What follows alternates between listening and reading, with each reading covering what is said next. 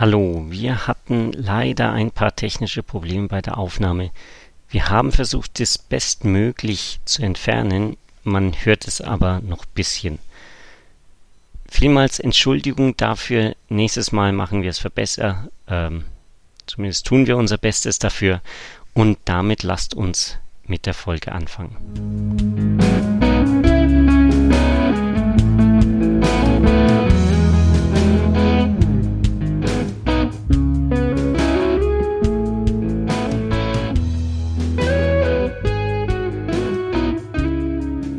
Herzlich willkommen an der Hydrogen Bar. Wir begrüßen euch eine neue Woche und eine neue Folge eures Lieblingspodcasts rund um die schönen Themen Wasserstoff und Brennstoffzelle. Wir machen es wieder mal hier gemütlich an der Hydrogen Bar, obwohl es wieder ganz schön früh am Morgen ist, Johannes. Wir haben also wieder zunächst mal eine Tasse mit Kaffee vor uns stehen und kein alkoholisches Getränk. Trotzdem ist es hier schon sehr gemütlich an der Bar. Und wir begrüßen auch wieder einen Gast und einen alten Freund an der Hydrogen Bar. einen alten Freund der Hydrogen Bar, wenn man das mal so sagen kann.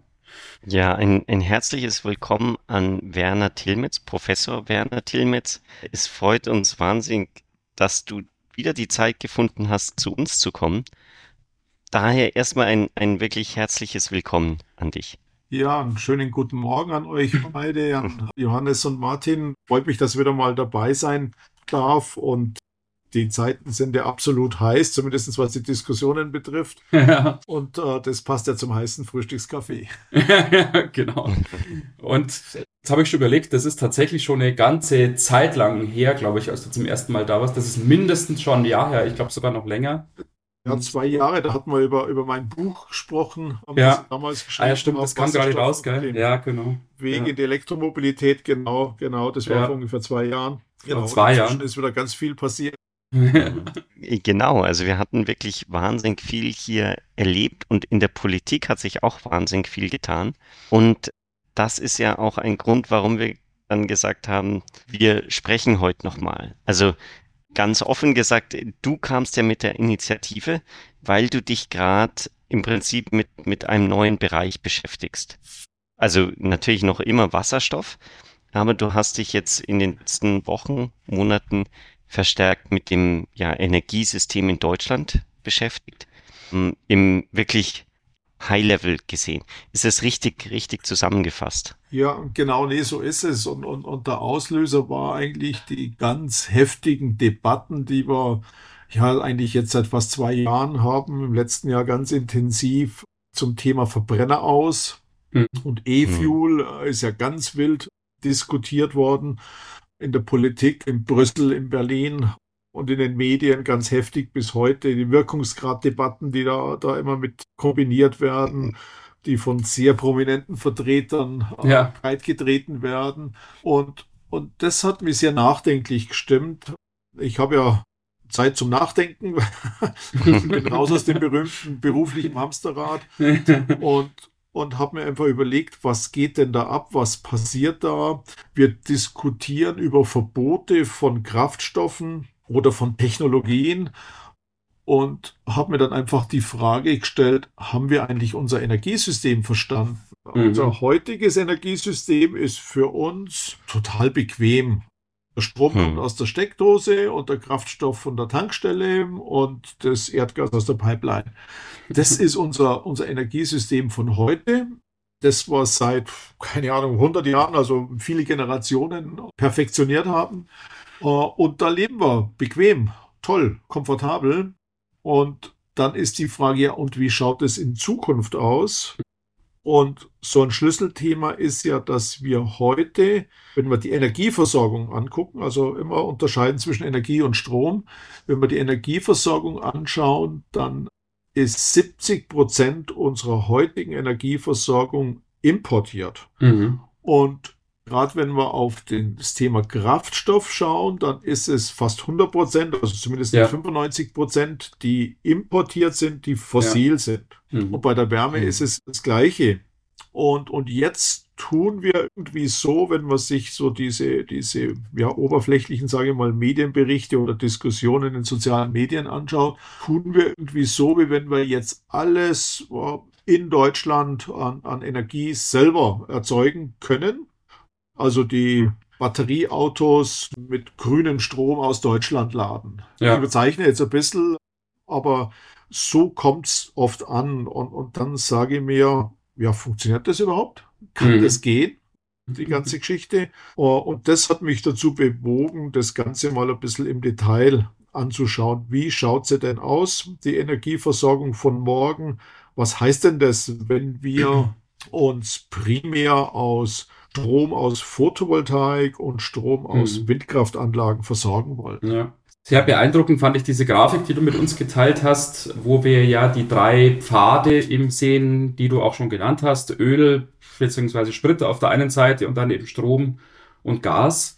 Und wie du es ja schon erwähnt hast, äh, die Importquote ist natürlich für Öl, Sprit und Gas enorm. Wie du ja schreibst, sind es mehr als 95 Prozent eben halt fossil, die importiert werden. Du sprichst davon circa zwei Terawattstunden pro Tag für Strom sieht es jetzt etwas anders aus. Da gibt es natürlich einen gewissen Anteil auch, der halt zumindest hier erzeugt wird, regenerativ erzeugt wird aus Wind und aus Sonne. Aber auch dort ist der Großteil nicht regenerativ. Es ist wie wir es ja alle wissen, so aus den Statistiken, die man wieder liest, weniger als die Hälfte, die tatsächlich regenerativ erzeugt wird. Und insofern, worauf du da natürlich anspielst, ist, dass die Lücke, die entsteht, wenn wir komplett auf Strom setzen würden, der in Deutschland erzeugt wird, natürlich gigantisch groß ist. Ja. Und das auch jetzt nichts ist, was man so ohne weiteres mal schließen kann, wenn man jetzt mal ein paar Dächer mit Photovoltaik ausstattet und irgendwie nach hartem Kampf irgendwie halt drei Windräder irgendwo aufstellt. Sondern dann sind ganz, ganz andere Größenordnungen. Genau, nee, das, mal, das, das Interessante war die Grafik, die du ansprichst, die habe ich aus, aus der Zeit online gefunden, beim morgendlichen mhm. Zeitungslektüre. Und das Spannende oder Schöne an, an dieser Grafik war, dass alle Energieträger in, in Wattstunden oder Terawattstunden aufgetragen waren. Mhm. Normalerweise wird er dann das Erdgas in Kubikmeter oder in ja. Millionen BTUs mhm. und beim, beim Öl sind es dann Liter oder Barrel oder was auch immer. Und, und für den normalen Menschen ist es unglaublich, auf Experten unglaublich anstrengend, dies das mit dann zu vergleichen. Ja. Und wenn es aber alles mal in Terawattstunden aufgetragen ist, dann sieht man das sehr schön, wie groß eigentlich die Mengen sind die man da importiert. Und, und wenn man einfach so ein Beispiel nimmt, wir importieren pro Tag in der Größenordnung von zwei Terawattstunden an, an Öl und auch zwei Terawattstunden an Gas. Das ist die Menge, die jeden Tag so durchschnittlich reinfließt nach Deutschland. und nachdem sich die meisten Leute auch unter dem Begriff Terawattstunde pro Tag wenig vorstellen können, habe ich einfach mal einfach umgerechnet und sage, ich würde ja. drei, zwei Terawattstunden elektrisch erzeugen wollen, wie viel Atomkraftwerke brauche ich dafür? Und da kommt dann die Zahl von 80 Atomkraftwerken raus, die man bräuchte, um zwei Terawattstunden pro Tag zu erzeugen. Und ich glaube, das zeigt es ganz anschaulich, in welchen Größenordnungen wir da diskutieren, wenn wir einfach den, den Verkehr oder die Wärme mhm. elektrifizieren wollen. Jetzt könnte man natürlich als Advocatus Diavolo sagen oder beziehungsweise wahrscheinlich als, als Verfechter dieser Energiewende, dass Öl und Gas natürlich wahnsinnig schlecht äh, mit schlechten Wirkungsgraden genutzt werden. Genau, und genau, bei Strom kann das ja alles viel besser sein und dann braucht man ja nur noch 30 Atomkraftwerke. ja, nee, das, das, ist, das ist richtig, genau. Nee, das, mhm. man, man rechnet mit dem Wirkungsgradvorteil. Da kommt aber jetzt so ein anderes Thema rein, das, das mir dann eben bei der Analyse und beim Betrachten der ganzen Diskussionen äh, bewusst geworden ist. Äh, wir sind ja jetzt, gehen wir mal einfach in den Strom rein, in die Stromerzeugung in Deutschland wir sind ja stolz drauf, dass wir knapp 50 Prozent unseres Stromes als grünen Strom in Deutschland erzeugen. Und, und das ist aber ein Jahresdurchschnittswert, diese, diese 46 Prozent oder was es aktuell sind. Mhm. Und, und mit dem rechnen eigentlich fast alle Leute mit diesem Jahresdurchschnittswert. Also interessanterweise auch, auch viele dieser Institute, die, die diese Systemanalyse machen, ja. rechnen irgendwie immer mit Jahresdurchschnittswerten. Und ich habe mir da so ein schönes analoges Beispiel gemacht. Wenn man sich anguckt, wie ist der Jahresdurchschnittswert in Deutschland bei der Außentemperatur? Ja. dann stellt man fest, der ist irgendwas um 9,5 Grad. Ja, das ich Und wenn jetzt jemand ein Geschäftsmodell auf der Basis des Jahresdurchschnitts Werte sich überlegt, dann würde bei 9,5 Grad weder eine Eisdiele noch ein Biergarten aufmachen. Äh, also das sieht man eben an, an dieser Temperatur sehr schön, wie, wie, wie stark schwankend das ist. Und das gleiche ist es eben beim Strom ja. auch. Ähm, und was bedeutet denn das äh, für die Versorgungssicherheit? Was bedeutet das für die Wirkungsgraddiskussion, wenn wir mal viel zu viel Strom haben, aber noch öfters viel zu wenig. Strom mhm. aus Sonne und Wind haben, weil das sind ja die beiden, die extrem fluktuieren. Das sieht man ja fast schon, wenn man zum Fenster rausguckt, kann man sich ungefähr überlegen, wie oft scheint die Sonne auf die Photovoltaik oder wie oft können sich Windräder drehen. Ja, ja. Ja, genau. Diese Lücke, die ist dann ja auch sehr plakativ, dann immer ja gerne in solchen Grafiken dann dargestellt, wo man sozusagen halt auf der einen Seite den Stromverbrauch so ein bisschen aufgetragen sieht und auf der anderen Seite dann die Stromerzeugung. Und da ist die Lücke schon immer sehr, sehr groß, die man sieht auf diesen Grafiken. Und dann gibt's noch plakativer sozusagen eine dritte Linie, die die Stromerzeugung aus erneuerbaren Energien zeigt, die liegt dann nochmal um einiges auf einem niedrigeren Niveau und dann ist die Lücke eben noch viel größer. Jetzt könnte man natürlich immer sagen, ja, natürlich, jetzt gerade, jetzt sozusagen heute, jetzt Mitte Mai im Jahr 2023, ja, natürlich, da schaut es noch nicht so optimal aus. Aber wir arbeiten ja dran, wir verbessern da ja viel und da bewegt sich ja einiges. Wir installieren da ja ganz viel neue Technologie. Wir sind ja schon dabei, jetzt die Energiewende umzusetzen. Manchen geht's nicht schnell genug. Es ist aber trotzdem, wir machen da ja schon ganz viel. Und im Jahr 2030 wird's dann ja ganz anders ausschauen. Aber das ist eine Aussage, die du so erstmal nicht teilst. Ja, ja, nee, das ist eigentlich das, das Verrückte oder sagen wir, das, das Schöne ist, jeder kann sich auf dieser Homepage energycharts.de von den Kollegen vom Fraunhofer ISE jeden Tag anschauen, woher kommt der Strom in Deutschland, wie viel wird verbraucht. Das total spannend, machen immer mehr Leute. Und wenn man sich dann diese Daten anschaut, und da kann man ja durch jede Woche durchklicken, das kann jeder machen, wenn er einfach so ein bisschen Zeit hat, und sich jeden Tag oder jede Woche anschauen, wie viel Strom kommt denn, wie viel grüner Strom ist denn da und, und wie viel ist fossiler Strom. Und dann merkt man, das sind ganz schön viel Tage, wo wir viel zu wenig Strom haben. Also so, so ein schönes Beispiel auch ich habe dann auch noch beim zusätzlich beim Wetterdienst, deutschen Wetterdienst nachgeschaut, wie viel Sonnenscheinstunden haben wir denn im Jahr. Das mhm. kann man mhm. dort nachgucken. Und, und dann stellt man fest, wir haben in Deutschland ungefähr 1600 Sonnenscheinstunden im Jahr. Mhm. Das ist also weniger wie 20 Prozent der Zeit. Ja. Das sagt der Deutsche Wetterdienst, muss also stimmen.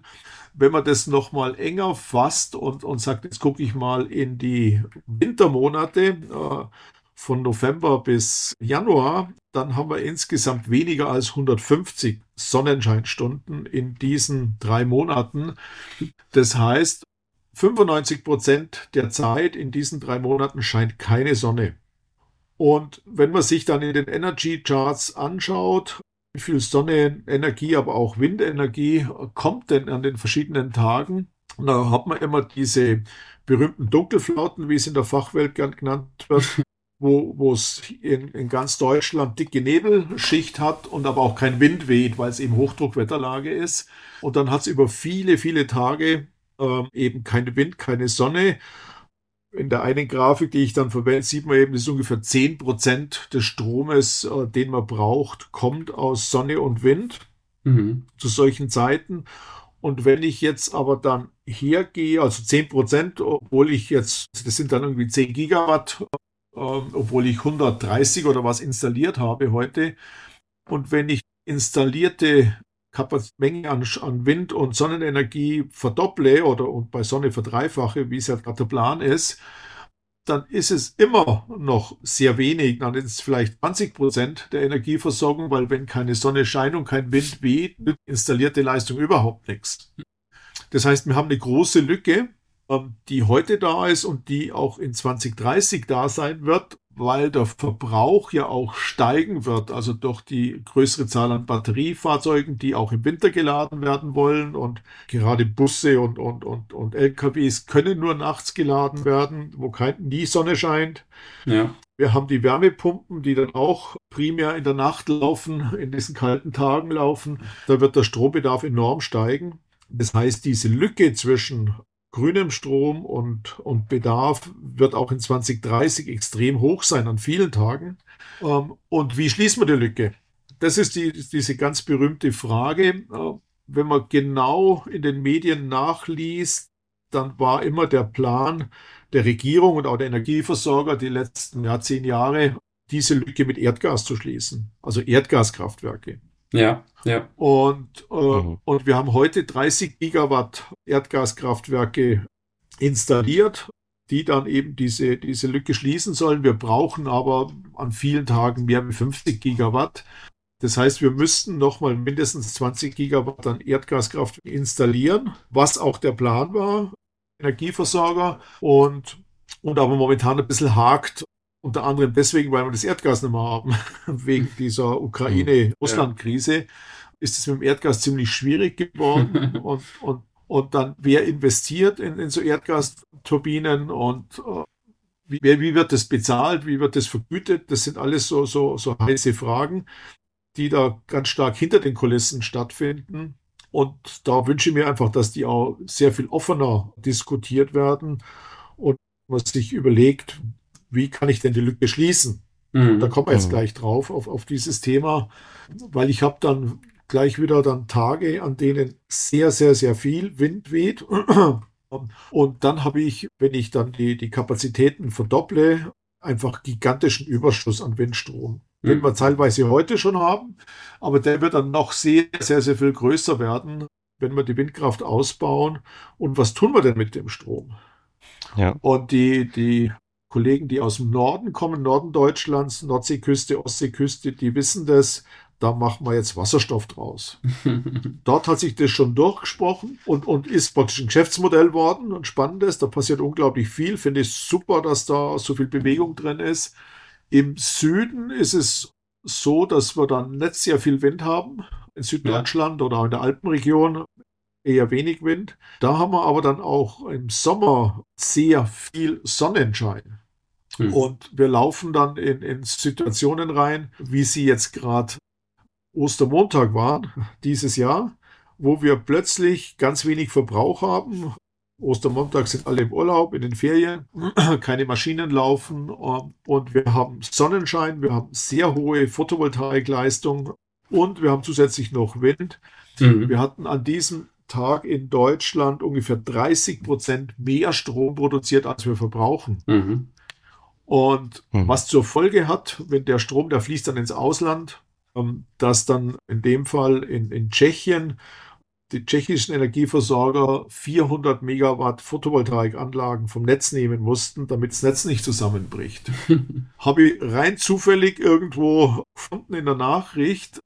Und in dieser Woche haben alle wirklich alle, muss man sagen, über den Ausstieg der Kernkraft diskutiert. Das ja. war in der gleichen Woche. Mhm. Da ging es um, um vier Gigawatt, die man dann, oder ja, knapp vier Gigawatt, die man da abgeschalten hat. Um, und bei den, bei den PV-Strom, da geht es um 15, 20 Gigawatt, der zu viel ist. Also das ist in, in der öffentlichen Diskussion überhaupt nicht da. Verständnis, was bedeutet denn zu viel und zu wenig Strom? Mhm. tagsüber zu viel und dann in den Nächten dann wieder viel zu wenig Strom. Wie können wir denn das überhaupt ja, managen, regeln? Also wenn man das jetzt nochmal zusammenfasst, dann heißt es eigentlich, wenn man das Energiesystem betrachtet, muss man alles so auslegen, dass quasi im schlimmsten Fall noch immer im Prinzip 100 Prozent des Stroms aus, aus Erneuerbaren kommen können, was aber dazu führt, dass im Prinzip alle Anlagen nur noch bei zehn Prozent Last im Prinzip laufen, weil sobald dann die Sonne scheint, hat man auf jeden Fall Überkapazitäten. Ähm, wenn, wenn man das jetzt wirklich so, so weiterführt, dass man sagt, ja, man will bis 2030 wirklich 100 Prozent. Genau. Ja, es ist nur das Dumme, dass jeder von uns, jeder Bürger, jeder Nutzer zu jeder Tages- und Nachtzeit und zu jeder Jahreszeit maximal viel Strom aus dem Netz haben will. Mhm. um Fernsehen zu schauen, um zu kauen, um zu um das Elektroauto zu laden, um die Wärmepumpen zu betreiben. Äh, da geht ja jeder davon aus, er kriegt den Strom, den er braucht. Ja. Äh, und wenn dann die Diskussion hochkommt, der kriegt den aber nicht äh, und ihr könnt eure Stadtbusse nicht aufladen in der dann könnt ihr ja tagsüber fahren. Mhm. Und das ist eine Diskussion, die man eigentlich viel intensiver führen müsste noch.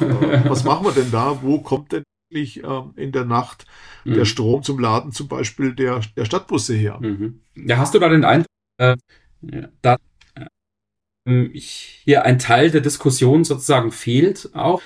Zwar auf der einen Seite natürlich gefordert wird, ja, wir müssen weg von den fossilen Energieträgern, was jetzt aus Klimagesichtspunkten sicher natürlich auch nicht falsch ist, im Gegenteil, ähm, und hin zu einer Elektrifizierung unseres Energiesystems. Aber wie eben diese Menge an Strom zur Verfügung gestellt werden soll, ist ja eigentlich was, was zumindest nach meinem Empfinden zum Großteil gar nicht diskutiert wird. Da wird dann manchmal so diskutiert, ja, ja, wir, wir bauen da ja die Photovoltaik aus. Ja, wir bauen da ja Windkraft aus und es wird, und es wird sich schon halt ergeben. Ja, ja, wird passen. So ist ja, so genau, ist da genau, manchmal genau. die Diskussion. Ja.